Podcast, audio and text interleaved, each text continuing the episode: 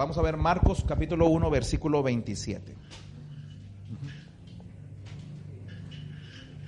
Marcos capítulo 1, versículo 27. ¿Ok? ¿Lo tiene? Y todos se asombraron de tal manera que discutían entre sí, diciendo, ¿qué es esto? ¿Qué nueva doctrina? Subraya esa palabrita. Esa palabrita doctrina es algo importante que tenemos que poner. ¿Qué nueva doctrina es esta? ¿Con qué autoridad manda aún a los espíritus inmundos y le obedecen? Quiero que usted vea algo que, va, que, vamos a entrar hoy en esta, en esta tarde. El asunto de la autoridad es, un, es parte esencial de una doctrina del reino. Los que estaban ahí asombrados estaban, estaban viendo por qué, qué, qué, nueva, qué nuevo orden de pensamientos, qué nuevo tiempo, qué nueva manera de pensar nos va a poner ahora. Pero lo que ellos, eh, lo que ellos, nos, eh, eh, ellos estaban buscando era que la doctrina que ahora Jesús estaba introduciendo, estaban buscándole errores. Por eso están apelando a la autoridad. ¿Se acuerdan? En otro tiempo, las mismas personas vienen y le dicen, ¿con qué autoridad haces esto? ¿Sí? Entonces, ellos estaban apelando a la autoridad porque una de las características del reino en la tierra es la autoridad. Entonces, quiero que usted pueda poner, le dije ahí que subrayara doctrina, porque la doctrina es los, es una serie de principios aplicados a un pensamiento. ¿Qué, ¿Qué, estoy diciendo con esto? Cuando estamos hablando de doctrina, estamos hablando de cómo nos vamos a manejar, cómo nos vamos a regir, qué es, cuáles van a ser nuestros parámetros para poder avanzar en el reino de Dios. Entonces, cuando estamos nosotros hablando de doctrina, le voy a poner un ejemplo cómo es una doctrina. Nosotros creemos que los niños no se bautizan. ¿Quiénes son los que se bautizan? Los que ya tienen los adultos, los mayores, los que ya tienen conciencia, los que ya tienen decisiones de sus, de sus actos. Entonces, por eso es de que los niños no se, no se bautizan. Para nosotros esa es una doctrina, es una forma de poder llevar el Evangelio, es los principios que nosotros utilizamos. Entonces, para Jesús le dijeron, ¿qué doctrina tú tienes con respecto a la autoridad? ¿Qué es lo que tú piensas con respecto a la autoridad? Mira, estamos viendo que tú estás, le estás, estás ordenando, pero aún, o sea, le pusieron un plus aún a los espíritus y los espíritus te obedecen. Quiere decir que la doctrina que él estaba, él estaba practicando, la doctrina que él estaba modelando, tenía un impacto visual, tenía un impacto en el espíritu y tenía un impacto en la vida de la gente. La gente era transformada por causa de esa doctrina. ¿Y cuál es esa doctrina? La doctrina de la autoridad espiritual. Entonces, todo en esta vida, todo en esta tierra, tiene un propósito todo lo que Dios crea, todo lo que Dios le imparta, todo lo que Dios... Ah, ah, quiero que entienda este concepto. Impartir viene de impartición. Y la impartición es el pedazo, para que mejor me entiendan. Es lo que a ti te toca. Es como por decir, para que me entienda más, más en ese, lo que, cuando hablemos de la impartición o hablemos de impartir. Es como si tuviéramos un pastel y la rebanada que a ti te dieron, eso fue lo que te fue impartido. Ese es tu pedazo, eso es lo que te toca, ¿ok? Tu tajo, ¿ok? Entonces, todo lo que Dios crea, todo lo que Dios te da a ti, porque podemos estar hoy todos aquí recibiendo la misma instrucción del tema, pero no a todos les va a parecer lo mismo, no todos van a captar lo mismo. ¿Qué vas a captar? Hasta donde esté el alcance de tu fe. Si tu fe, si tu relación es grande, lo que aunque sea lo mismo para todos, para ti la revelación, la impartición, lo que te toca a ti va a ser mayor. Por eso es la impartición está basada en cuánta fe tú tienes. Entonces, todo lo que Dios crea, todo lo que Dios imparta, todo lo que Dios te entregue, tiene un propósito. ¿Dónde? ¿En la tierra o en la eternidad? O sea, hay cosas que Dios te va a dar. Vamos a poner un ejemplo de la eternidad, la salvación. Dios te la da. Dios te, Dios te dio esa salvación. De tal manera amó Dios al mundo que dio. La salvación está implícita en el amor de Dios. Eso es para la eternidad. ¿Ok? Pero la vida abundante que Jesús dijo, la vida que yo les doy va a ser una vida y es vida en abundancia. Eso es para la tierra. Entonces, hay, hay diferentes cosas que Dios nos imparte. Unas cosas son para la eternidad y otras cosas son para vivir en la tierra. Entonces, la esencia de la autoridad es para ejercer el dominio del reino de Dios en la tierra. Para eso Dios nos da. Ese es el propósito. Si usted quiere ver ejemplos de propósito, usted puede mirar un árbol y a lo mejor dice, bueno, pues es que está bien bonito, pero hay que cortarlo. Bueno, por causa de la tala de los árboles en el planeta, estamos viviendo consecuencias del cambio climático. Entonces, ¿qué estamos diciendo? Estamos destruyendo el propósito. Cuando no caminamos en la en el propósito de la autoridad, no podemos ejercer dominio, gobierno, en el lugar en donde estamos, sea la iglesia, sea su trabajo, sea su casa. Lo que en donde usted esté, Dios le ha dado un principio de gobierno, un principio de autoridad. Cuando usted lo descubre, usted va a poder gobernar de acuerdo al principio del reino. No de acuerdo a sus principios, de acuerdo al principio del reino, no de acuerdo a los principios de la moral de la empresa, no, de acuerdo a los principios del reino, no de acuerdo a los principios del jefe que me tocó que es bien tacaño o que, etcétera, etcétera, etcétera. No de acuerdo a sus principios, usted gobierna de acuerdo a los principios de Dios. Ahora, la pérdida de la autoridad produce esclavitud. ¿Qué estoy diciendo con esto? Cuando alguien no gobierna, es gobernado. Si no gobernamos nosotros, estamos siendo gobernados. ¿Desde dónde? Desde las emociones, desde los, eh, sus sentimientos, desde su salud, desde su vida, desde su todo lo que usted es y todo lo que usted representa. Si usted no está gobernando, usted está siendo gobernado. Entonces, Dios nos llamó a libertad, porque la libertad se ejerce con autoridad. Por eso Dios nos dijo, si el Hijo te liberta, o sea, está poniendo antemano el principio, lo que tiene valor, lo que hace que se produzca la libertad. Si el Hijo te liberta, entonces seréis verdaderamente libres. Quiere decir que la autoridad del Hijo sobrepasa cualquier circunstancia. Entonces, alguien que está en libertad está en autoridad. Alguien que está en libertad está en gobierno. Alguien que está en libertad va a tener dominio, que fue lo que, Jesús, lo que Dios instruyó a Adán cuando lo puso en la tierra. Para eso nos puso aquí. Entonces, la pérdida de esa autoridad produce esclavitud. Y esclavitud es todo aquello que usted no puede cambiar. ¿Cuántas veces como cristianos seguimos teniendo áreas de esclavitud? En nuestra vida. Híjole, no puedo perdonar. Y vienes y adoras. Y cantas y sientes bonito. Pero no puedes perdonar. Ay, no, es que no puedo. Eh, eh, ya, de veras, de veras, hermano. Yo le, le juro. Bueno, no jura, ¿va? Le prometo. Por el pescadito, ya no es por el cursito, le prometo que yo doy todos mis diezmos y estás endeudadísimo y no alcanzas a poder cubrir nada. ¿Alguien me, entiende lo que estoy diciendo? Ya conmigo, esa es una esclavitud. ¿Sí? Entonces necesitamos cambiar esas áreas de esclavitud para poder entrar en la libertad y empezar a gobernar. Ahora, la pérdida de esa autoridad nos produce esclavitud. Quiere decir que en esa área no tengo autoridad no puedo ver la bendición de Dios, no puedo ver la bendición de Dios en mis finanzas, en mi salud, en mi familia, en la casa, en el ministerio. Yo no sé lo que usted, lo que, en donde usted puede identificar esa falta de autoridad. Todo lo que genera estrés y cansancio, no está Dios ahí. Todo lo que genera confusión, no está Dios ahí. Pastor, entonces somos así como que superdotados, nunca nos cansamos.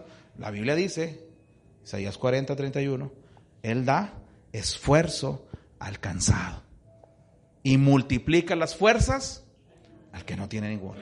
Entonces, en el Señor es otra dimensión, otro parámetro que tiene que ser proveído por medio de la fe. Entonces, ¿cómo se pierde la autoridad? ¿Cómo pierdo yo la autoridad? Muy sencillo, la respuesta es una sola, por el pecado. Ahora, respuesta de taller. ¿Qué es pecado? Desobediencia. La decisión personal de no obedecer a Dios. Eso es pecado. Todo lo demás es fruto del pecado.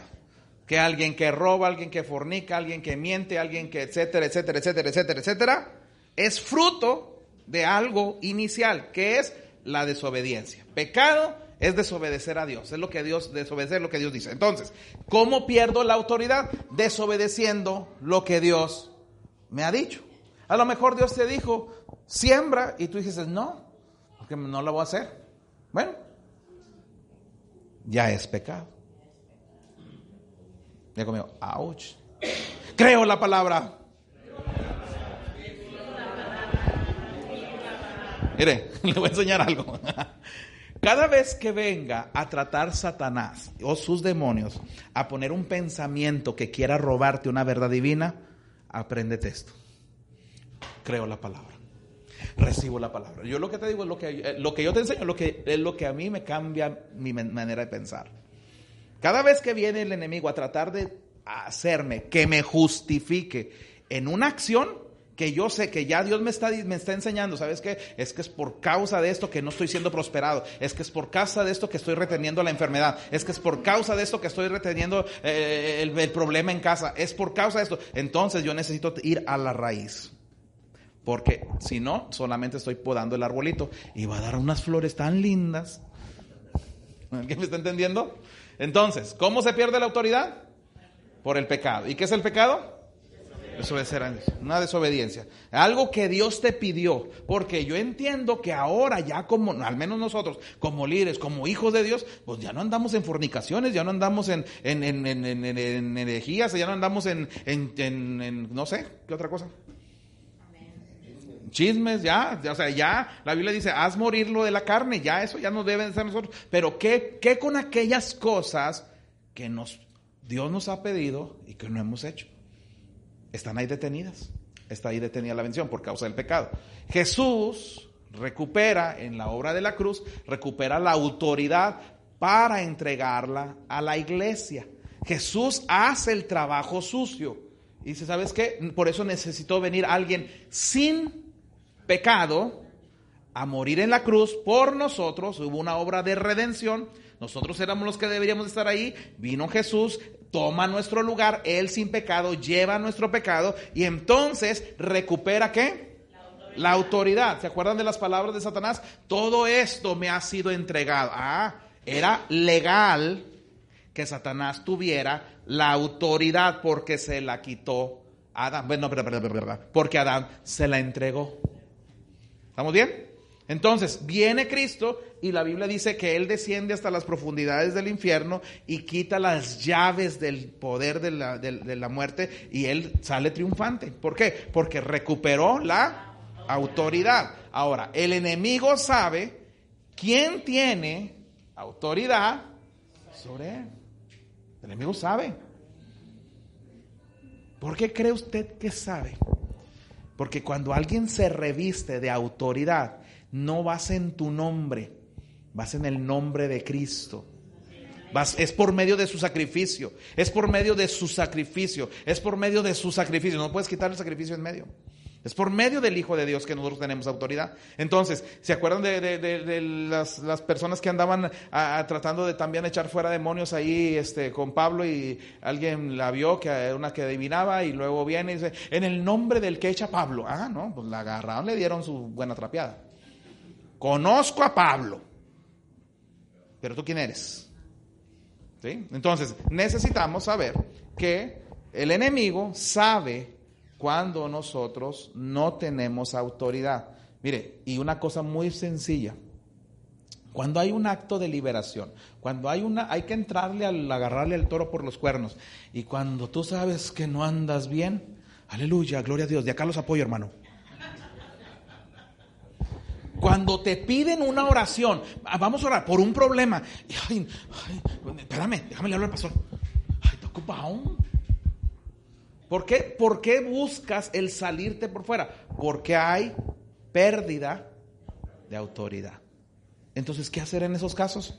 Número uno, arrepentirte rápido, reconocer que, que, fallaste, pedirle perdón al Señor, restituir el, agravio, si hay, una, hay que restituirlo, pedir perdón, arrepentirte, cambiar de pensamiento, empezar a buscar al Señor.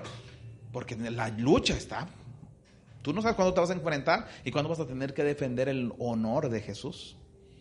Tú no sabes cuándo lo vas a tener que hacer, pero cuando te enfrentes no hay tiempo de entrenar, ya tienes que estar listo para poder salir adelante. Entonces, el enemigo sabe quién no tiene autoridad y quién tiene autoridad. Por eso es que cuando tú hablas el nombre de Jesús y tú lo crees, el enemigo sale. Tiene que, tiene que responder al nombre. Pero si el, el que está usando el nombre tiene puertas abiertas, tiene áreas débiles, tiene, Satanás tiene dominio sobre él, ni siquiera lo intenta. Y si lo intenta, le va como en feria. Porque hay unos que, como quiera, aunque anden en pecado, se atreven a reprender demonios y se atreven a, andar orando por sanidades y por todas las cosas. Y en apariencia parece que sale algo bien, pero yo quiero que vea esto, o quiero que piense si, le ha, si ha visto esta experiencia. Personas que oran y después o se les pega la enfermedad que tenían, o el problema se les vino encima, o les pega una crisis financiera, o algo les sucede. ¿Alguien ha visto eso? sobre la persona que oró.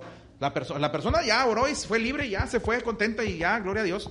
Pero la persona que oró por la otra persona que estaba en necesidad viene a tener una situación de dolor. ¿Por qué? Porque utilizó una autoridad que él no estaba listo no, no le respalda el reino. No tiene un respaldo del reino. Por lo tanto, ¿por qué? Porque hay puertas abiertas, porque hay situaciones no solucionadas.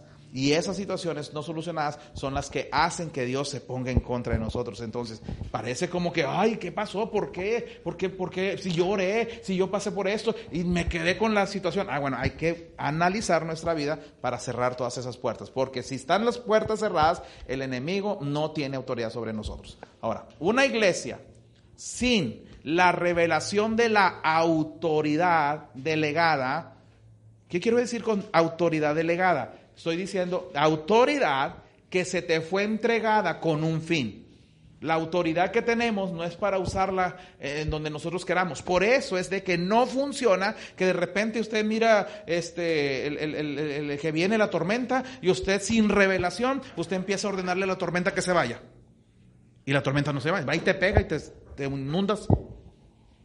¿Qué pasó entonces? Porque no está usada de acuerdo a los propósitos que nosotros queramos, está delegada, tiene una función específica en la vida de nosotros cuando escuchamos la voz de Dios. Entonces, una iglesia sin la revelación de la autoridad delegada no es una iglesia relevante. ¿Qué estoy hablando cuando digo relevante? Bueno, se lo puse aquí, sobresaliente, una iglesia notable, una iglesia destacada, una iglesia excelente, una iglesia superior, una iglesia extraordinaria. Estoy hablando de cosas de que hacen que la gloria de Dios puede hacer la diferencia. ¿Qué es lo que va a hacer con nosotros la diferencia de todo el resto de las demás iglesias? Bueno, el que usted tenga autoridad.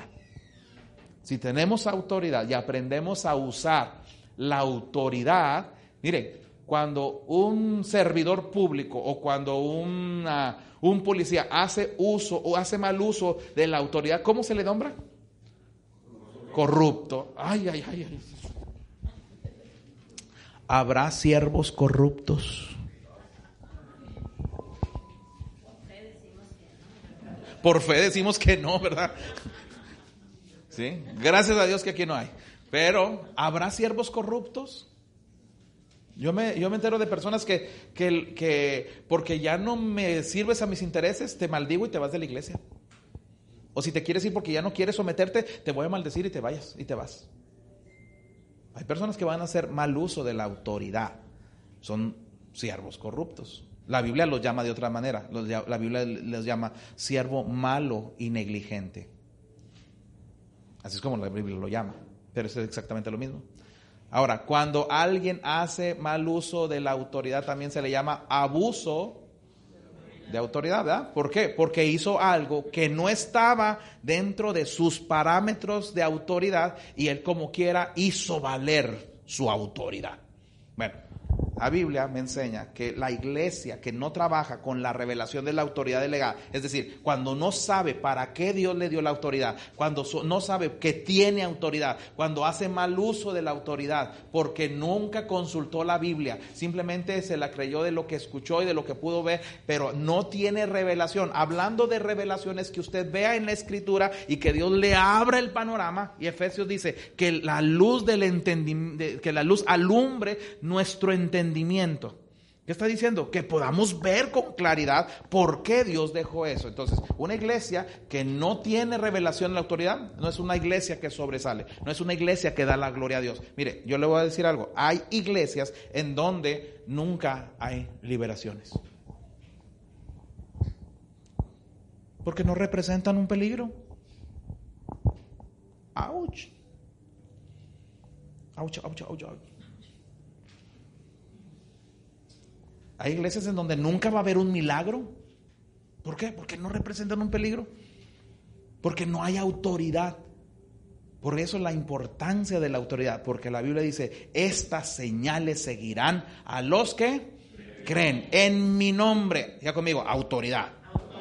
Echarán fuera demonios. ¿Qué más? A ver, a ver, a ver, a ver. A ver. Otra vez, a ver. A ver, póngase, póngase de acuerdo a ver qué versión va, va a usar. Me parece que están, están mezclando la reina valedora con. ¿Eh? Con la de Huicho Domínguez, dijo allá. A ver, en mi nombre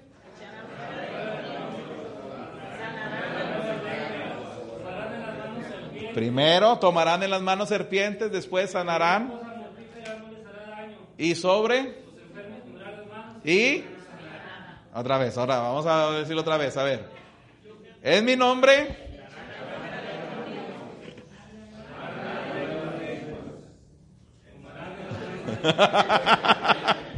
Vaya Lucas 10, 19.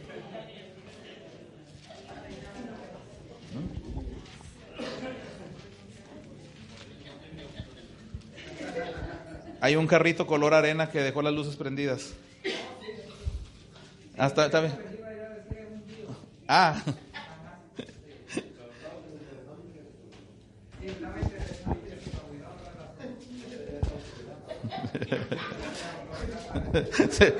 olvidó lo que, a lo que venía.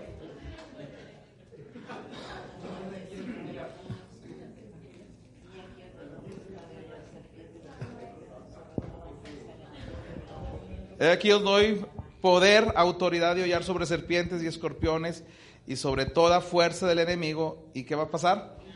Nada os dañará. Cuando la autoridad delegada de Dios viene sobre nosotros, va a traer un cambio total. Usted camina en seguridad, usted camina en un ambiente distinto a un ambiente de cautividad la cautividad no puede prevalecer cuando un hijo de Dios, cuando una iglesia, cuando una familia, cuando un, grupo de hermanos camina en autoridad.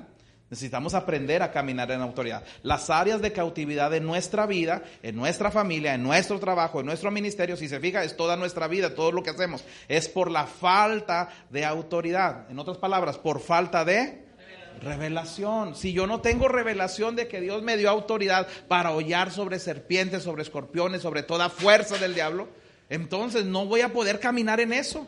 Y si, y si solamente lo sé, pero no lo aplico, si solamente lo sé, pero no vivo en ello, pues tampoco voy a tener los resultados del reino. Entonces necesitamos caminar en autoridad. ¿Quién puede ejercer la autoridad espiritual? Ya conmigo. Todo creyente.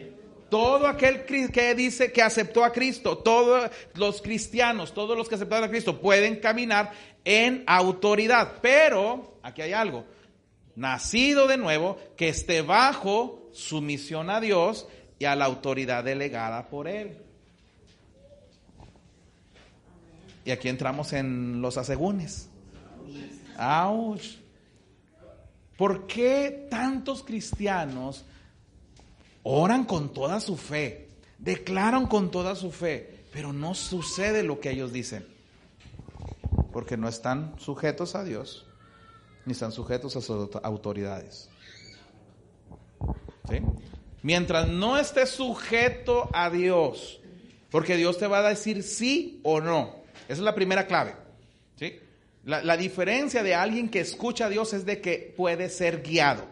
Alguien que no escucha a Dios le, se agarra como palmonte, como chiva loca. Pero alguien que escucha puede ser guiado. Entonces, la dirección de Dios viene y la autoridad de Dios se deja sentir y va a venir en todo su esplendor cuando estés sumiso a Dios. Pero no puedes estar sumiso a Dios, no puedes decir que Dios es el que te gobierna, no puedes decir que Dios es el que te el que a ti te da las órdenes directamente si tú no estás sujeto o bajo autoridad de tu líder, de tu pastor, de tu cobertura, ¿sí? Hay personas que eh, eh, a mí me, impresiona cómo tienen esa osadía para hacerlo. Eh, personas que ni siquiera han sido enviadas y porque es que la Biblia dice que yo tengo que ir a los hospitales y se van y oran. Después no hayan la puerta de todos los problemas que se echan. Porque si un lugar está testado de demonios, me está comprendiendo? O sea, no se trata de, ser el llanero solitario. Dios no premia a los llaneros solitarios. Les decía ayer en el mensaje, Jesús los envió de dos en dos, agarró a 70 y los envió de dos en dos. Y ellos tenían la comisión de tener que ir a ver primero, de ir a ver qué es lo que Dios iba a hacer, que, a dónde Dios iba a llegar, a dónde Cristo iba a llegar, para poder preparar el ambiente. Ellos llegaban y había una, una lucha y una guerra de intercesión antes, porque ellos estaban huyendo en el nombre de Cristo. Entonces, cuando alguien empieza a hacer, ah, mira, ahí descuento ahorita. Cuando alguien, cuando alguien ah, empieza a mandarse solo, es el principio de rebelión. Es un principio de rebelión. Cuando alguien empieza a hacerlo a su manera, no, es que yo voy a hacer acá, no, me dijeron que este era el mensaje, pero no, a mí Dios me reveló otra cosa. Rebeldía en toda la expresión. Dios no puede ser burlado. La Biblia dice que todo lo que el hombre siembre, eso cosecha. Entonces tú cosechas falta de autoridad, vas a tener falta de autoridad. ¿Sí? No, no, no, puede ser otra, de otra manera. Entonces, todo aquel que está bajo autoridad puede ejercer autoridad. Ejercer el poder sobrenatural de, de forma ilegal es otra de los propósitos de la autoridad. Que, como lo vemos, Mateo 11:12. Desde los días de Juan el Bautista hasta ahora, el reino de los cielos sufre y los violentos lo arrebatan. Bueno, aquí este, eh, de repente estamos un poquito mal informados en, la, este, por ahí hay una canción que dice, arrebato. Y todo el mundo se agarra arrebatando. Bueno, si vieras un poquito y analizaras un poquito la canción, te darías cuenta que es el fruto de una revelación personal y es el testimonio cantado de una mujer que estuvo en una guerra espiritual y que Dios le dijo, arrebata lo que es tuyo. Mas no un principio de doctrina.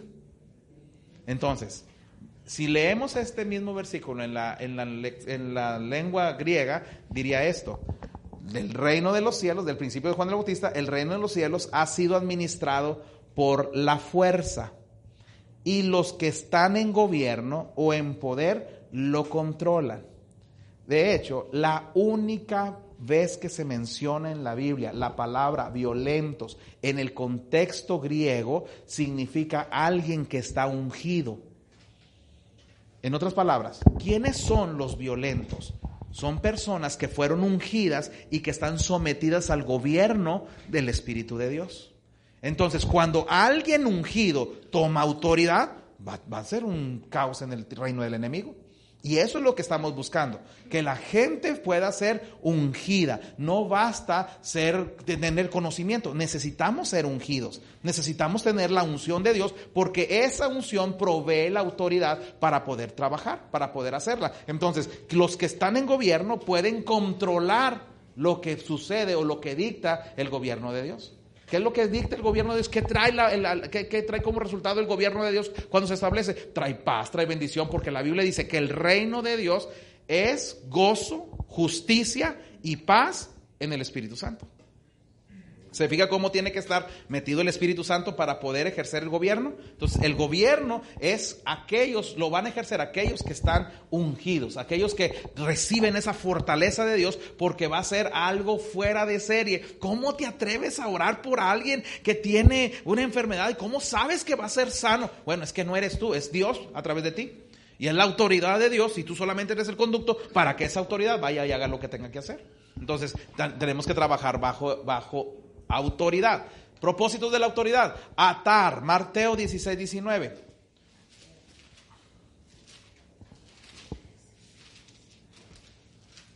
Mateo 16, 19 dice, y a ti te daré las llaves del reino de los cielos. Del reino. Diga conmigo, reino es igual a gobierno para que pueda entenderlo. Reino es igual a gobierno. Lo que, lo que Jesús está diciéndole ahí, a ti te voy a dar la manera que controles el gobierno de los cielos. ¿En dónde? En la tierra. Tú, tú no vas a ir a entrar a gobernar allá arriba y decir a los ángeles, no, vamos a cambiar el sentido de las calles. Tú no puedes entrar allá, allá no, pero tú puedes bajar del gobierno de Dios, del gobierno del reino, del sistema de, gobierno del reino de los cielos, tú puedes bajarlo a la tierra. Y como el gobierno del reino, el gobierno de los cielos es mayor, es mejor, no tiene límites y la tierra es producto de ello, entonces gobierna la tierra. Gobierna la tierra. ¿Por qué? Porque en el gobierno de los cielos no hay enfermedad. Y cuando tú traes el gobierno de los cielos a la tierra, se va a tener que decretar la sanidad que existe en el cielo. En el cielo no hay crisis. Por eso cuando tú trabajas con la autoridad y ejerces el gobierno del cielo en la tierra, la bendición llega. ¿Me está entendiendo? Entonces necesitamos cambiar de gobierno, dejar de trabajar en el gobierno de la tierra para poder trabajar con las leyes del reino de Dios.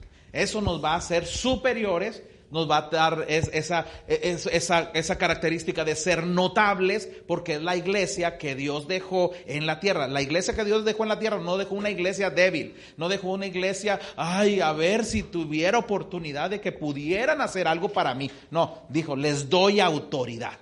Amén. Ahora, ¿qué es atar? Parte de la autoridad, restringir, arrestar, cerrar, ligar, prohibir, declarar, declarar ilegal, ilegítimo e impropio. Entonces cuando nosotros atamos al enemigo, le prohibimos. Cuando atamos al enemigo, le restringimos la entrada. Cuando atamos al, enemigo, está arrestado. Cuando atamos al enemigo, le cerramos el paso. Cuando atamos al enemigo, lo ligamos a algo. No te vas a mover. ¿Sí? En una ocasión estábamos liberando a una, a una persona, a un joven, y iba a empezar a hacer un, a causar destrozos y hay cosas ahí. Y lo, que Dios me dijo, átalo, que no se mueva, dile que se quede inmóvil.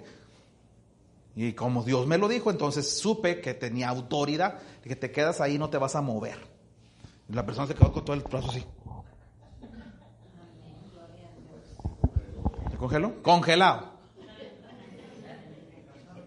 O sea, es que ellos van a hacer caso mira, ¿sabes quiénes son los más obedientes a la voz de Dios? A veces más que los hijos. Porque tú le dices al demonio en nombre de Dios, en el nombre de Jesús, le dices, salte y se va. Le dices, enmudece y calla. Y mira, todo el relajo y todo el escándalo que traía ahí en el mar de Galilea, se hizo grande bonanza, dice la Biblia. O sea, ¿qué, es, es, la autoridad que tenemos? pero tenemos que hacerlo con revelación, eh, escuchando para poder hablar.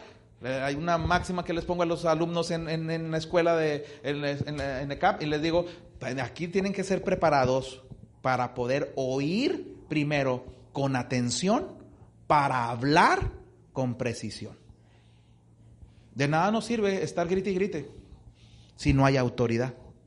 Pero si hay autoridad, la voz de Dios se va a escuchar. Y la Biblia dice en Amos, si, el, si Dios habla, ¿quién no va a profetizar? Porque la profecía lleva en, en, su esencia la autoridad para poder transformar todo. Entonces, desatar. También Dios nos dio la autoridad para no solamente arrestar al enemigo, sino para desatar también, desligar, liberar, deshacer, dar permiso, desamarrar, hacer legítimo, legalizar, hacer legítimo, legalizar, abrir o quitar. Eso también es parte de la autoridad.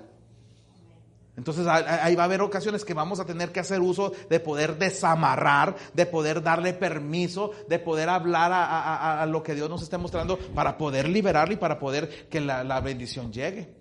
Ese es parte del ejercicio de alguien que tiene autoridad. La iglesia debe operar desde un ambiente espiritual. No funciona desde las emociones. No funciona. Si usted quiere atar porque le cayó mal, no funciona. No funciona.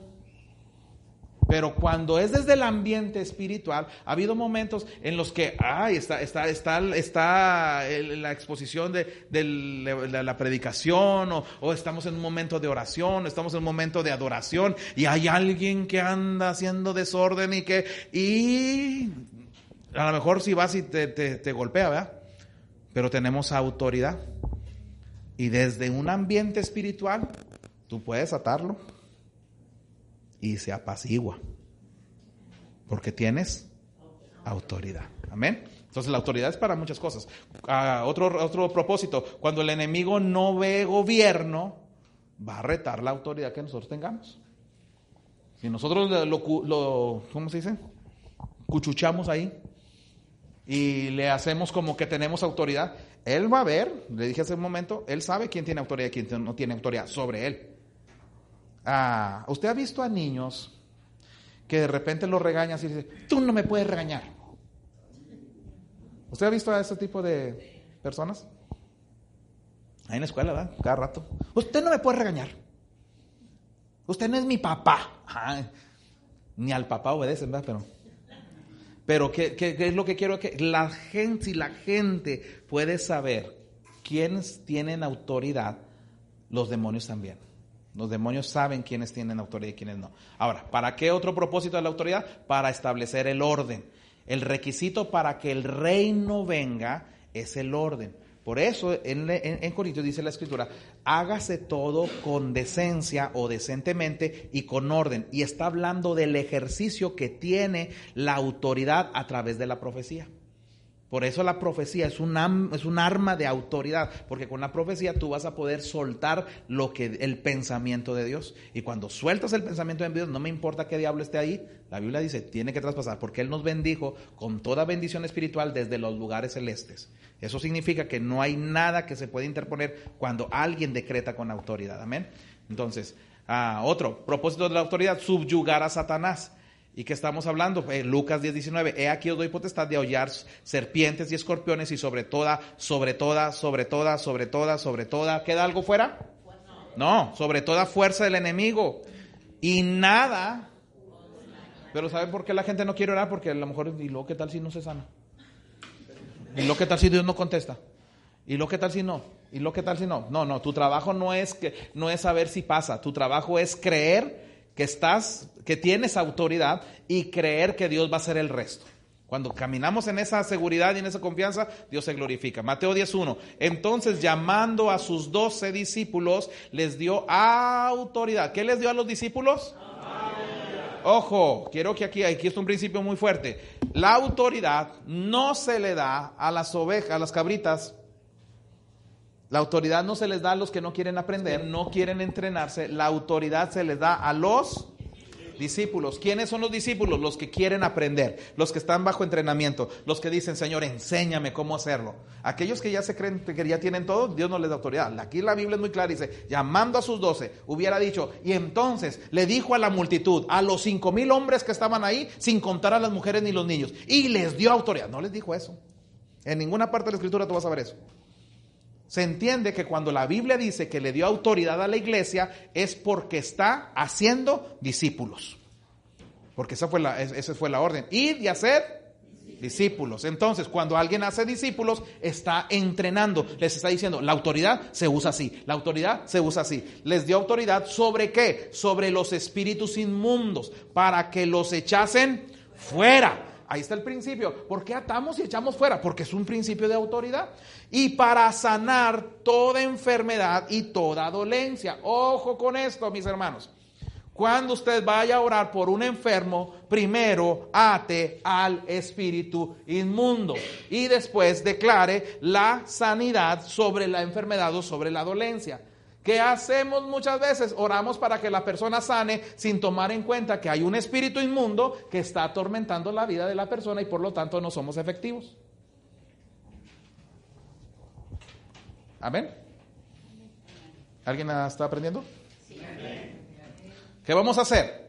Que va a llegar una, a la célula, va a llegar alguien enfermo. Ah, ok, en el nombre. Ay, pero, pero si mencionamos espíritu, no se nos va a asustar.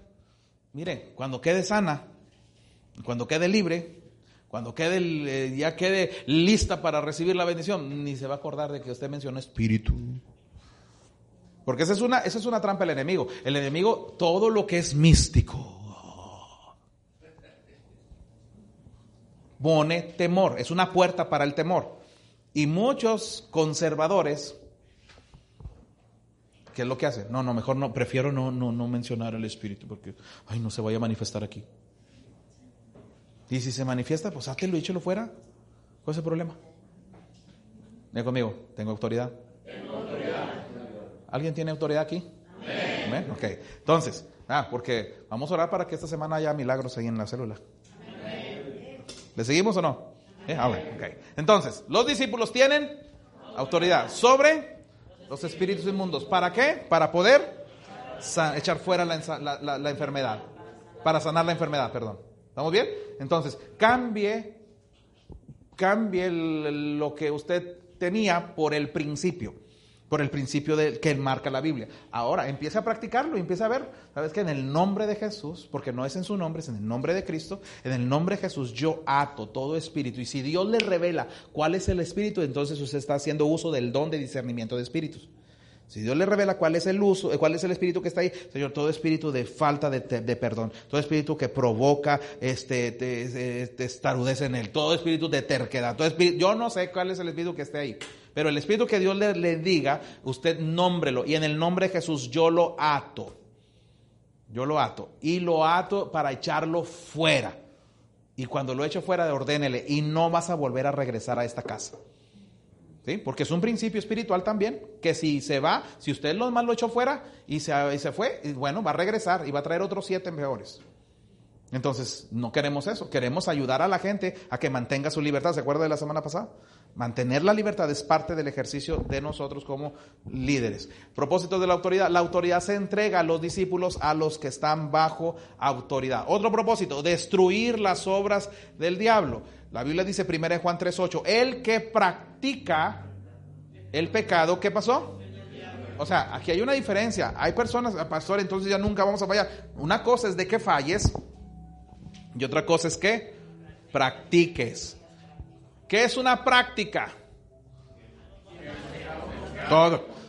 ahí estamos, órale. Y otra vez, y me escondo, y ya busco la manera para estar pecando, y ya se hizo un hábito en mi vida. Bueno, si tú estás practicando el pecado, ahora dijimos, ¿qué es pecado? Desobedecer a Dios. Si tú estás practicando desobedecer a Dios, constantemente estás desobedeciendo a Dios, bueno, la Biblia dice, no lo digo yo, ¿qué dice la Biblia? Es del diablo. Porque el diablo peca desde el principio. Para él es una práctica. Para esto, ahí está la autoridad. Para esto apareció el Hijo de Dios. Para deshacer. Aquí no se pueden deshacer las obras. Ojo con esto, porque aquí hay algo importante. No, no está diciendo, para esto apareció el Hijo de Dios para deshacer la raíz del pecado. No, Él está viendo lo externo ¿Cómo quitamos lo externo de la gente? ¿Cómo quitamos el que porniquen, el que roben, el que mientan, el que eh, sean infieles, el que... Ah, tantas cosas. ¿Cómo lo quitamos? ¿Cómo vamos a quitar? Con la autoridad que Dios nos dio. tú no puedes quitar tú no puedes quitar las obras. Obras son el fruto. ¿Sí me explico? Las obras son el fruto. Las obras es lo que ya es el producto del pecado. Si se fija, no dice para deshacer. El diablo, voy a recapitular. El que practica el pecado es del diablo. Hay una práctica de pecado. No dice, hay una práctica de las obras del, del, de Satanás. No dice eso. Dice, hay una práctica del pecado. Entonces, se está diciendo, él, la persona que practica, la persona que constantemente desobedece a Dios, es del diablo. Entonces, ¿por qué? Porque el diablo lo hace, el diablo peca, el diablo desobedece a Dios desde el principio. Entonces, hasta ahí, punto y aparte. Para, esto apareció el Hijo de Dios. ¿Para qué apareció Cristo? Para deshacer para desbaratar, para quitar, para destruir, para aniquilar, para demoler, para disminuir todo las obras del diablo, el producto del pecado. ¿Para qué aparece el Hijo de Dios? Para quitar el fruto, el resultado, el producto de lo que el diablo hace. Entonces, por eso es importante que nosotros tengamos autoridad. Porque lo que queremos es de que los hijos de Dios ya no practiquen el pecado. ¿Estamos de acuerdo? Ahora,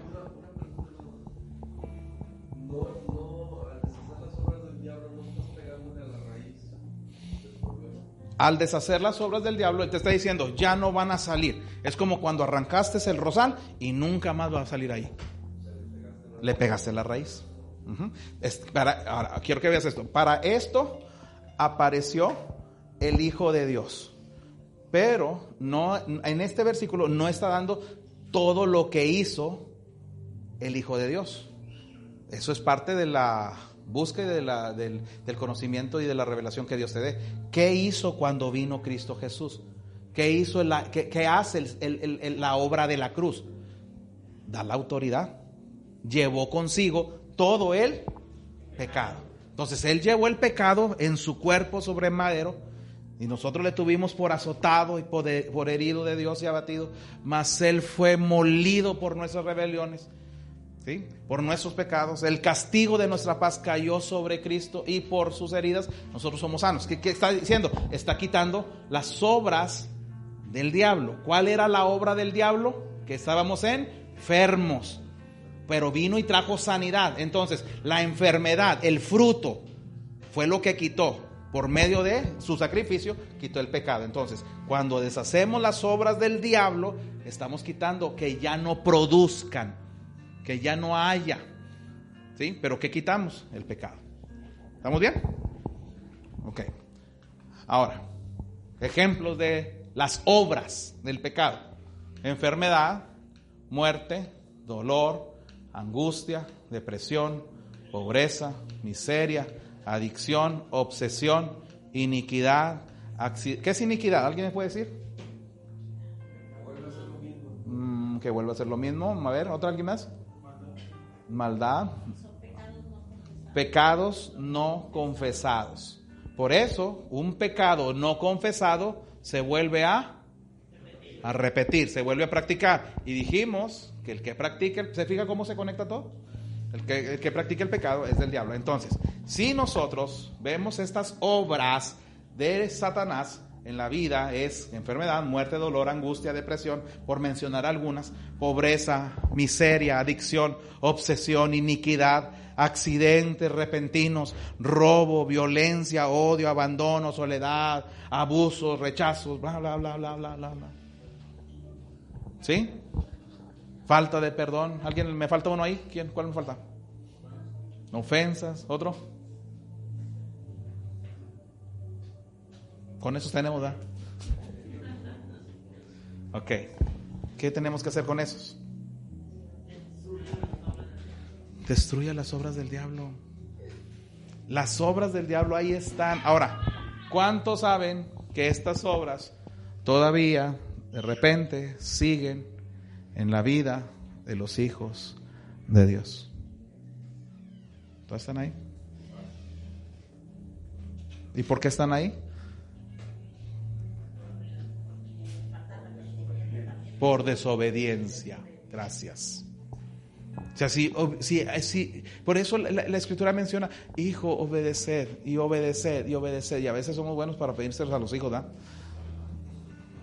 Pero faltan que nosotros entremos en esa obediencia. Entonces, si hay algo de esto, ahora, por, en, el caso de la muerte, ah, entonces ya no vamos a morir. Bueno, la Biblia dice, la paga del pecado es muerte. Y eso es algo en lo que estamos condenados en esta tierra. Por eso estamos esperando la venida de Cristo, porque cuando Cristo venga vamos a ser transformados y ya no habrá muerte ni dolor. Amén. Eso es pero mientras estemos aquí, mientras Cristo no venga, el proceso de la vida sigue. Entonces, ¿qué es la urgencia de que antes que nos sorprenda la muerte nosotros estemos bien con las cuentas arregladas con Dios. Amén. Entonces, destruye las obras del diablo. Se lo voy a dejar ahí, que vamos a tomar autoridad ahorita. Ahora, no podemos, o no va a ser igual de efectivo, el que usted vaya y ande allá por todos lados destruyendo las obras del diablo y su familia perdiéndose. Ay, qué dolor. Entonces yo quiero invitarle hoy que hagamos algo. Póngase de pie un momento.